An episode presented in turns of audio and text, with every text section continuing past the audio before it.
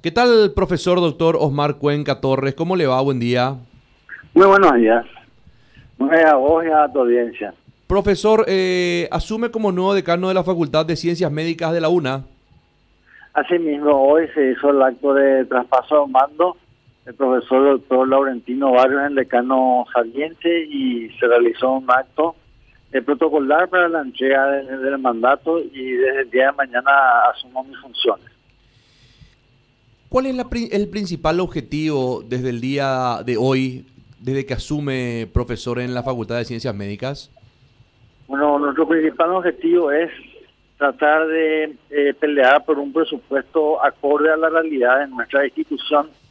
Eh, tenemos un déficit de 54 mil millones de guaraníes, ¿verdad? Que un recorte sucesivo a la Universidad Nacional de Asunción en la Facultad de Ciencias Médicas que hacen que sea un poco dificultoso realizar la tarea que hace la facultad. Hay que entender que la Facultad de Ciencias Médicas, eh, la, principal, su principal misión es formar médicos, es la de enseñanza. La enseñanza la hacemos a través de nuestro hospital de escuela, que es el hospital de clínicas, que cumple un rol muy importante para la sociedad en la atención de los ciudadanos paraguayos. Entonces lo que queremos es fortalecer nuestro presupuesto para poder fortalecer nuestra principal herramienta de enseñanza, que es el hospital de clínicas, y a través de ello fortalecer nuestra enseñanza a nuestros médicos y nuestros estudiantes de grado y de posgrado. Entonces se va a embarcar los primeros 100 días en tratar de golpear puertas, eh, pedir ajustes presupuestarios y sobre todo vamos a apostar fuertemente en las alianzas público-privadas de manera a complementar nuestro déficit presupuestario.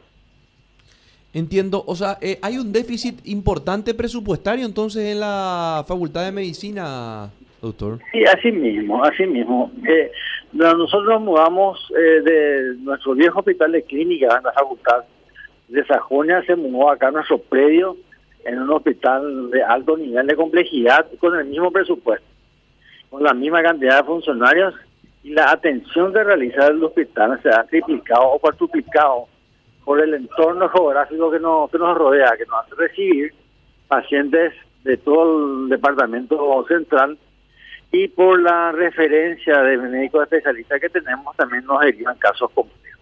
Entonces eso hace un poquito difícil muchas veces eh, dar una respuesta efectiva. Recordemos que el Hospital de Clínicas no forma parte de la red de hospitales del Ministerio de Salud Pública, por más que trabajamos en convenio en conjunto nuestro presupuesto depende de la Universidad Nacional de Asunción a través de la Facultad de Ciencias Médicas.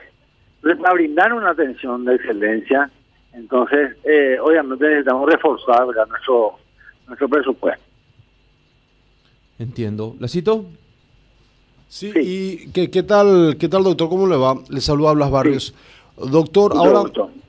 Igualmente, ahora con este inconveniente con el que tropiezan, ¿ustedes ya tienen planeado acercarse al Congreso considerando que mañana se presenta el presupuesto general de gasto de la Nación para que lo estudie en el Senado? ¿Ustedes tienen, tienen planeado acercarse, solicitar alguna suerte de aumento presupuestario, explicar esto que está detallando ahora?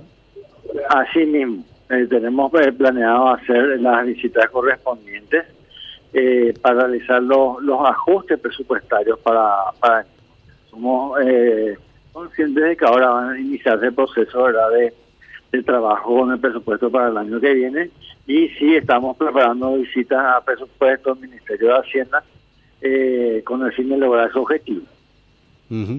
Porque generalmente cuando el Ejecutivo remite un presupuesto al Congreso para su estudio, también suelen dejar sentadas claras directivas con relación a que no vayan las autoridades de las instituciones públicas a intentar hacer lobby pidiendo un aumento presupuestario más allá de lo que ya se remitió a través del Ejecutivo.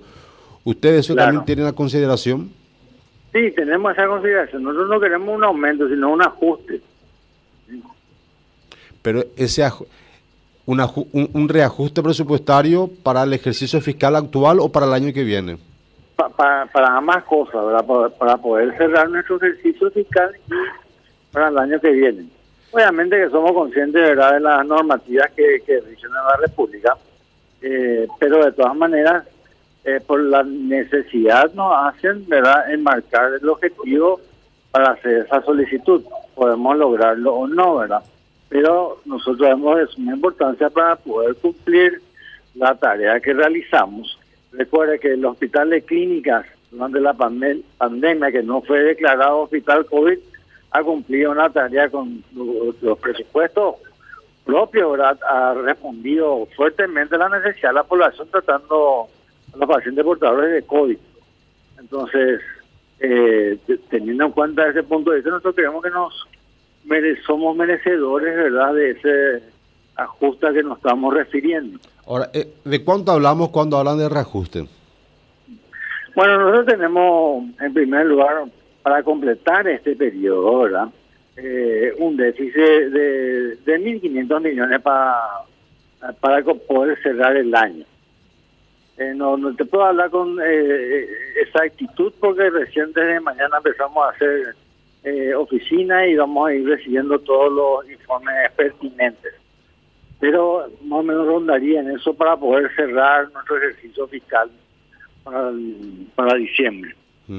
¿Y para el presupuesto ya fijado para el próximo año?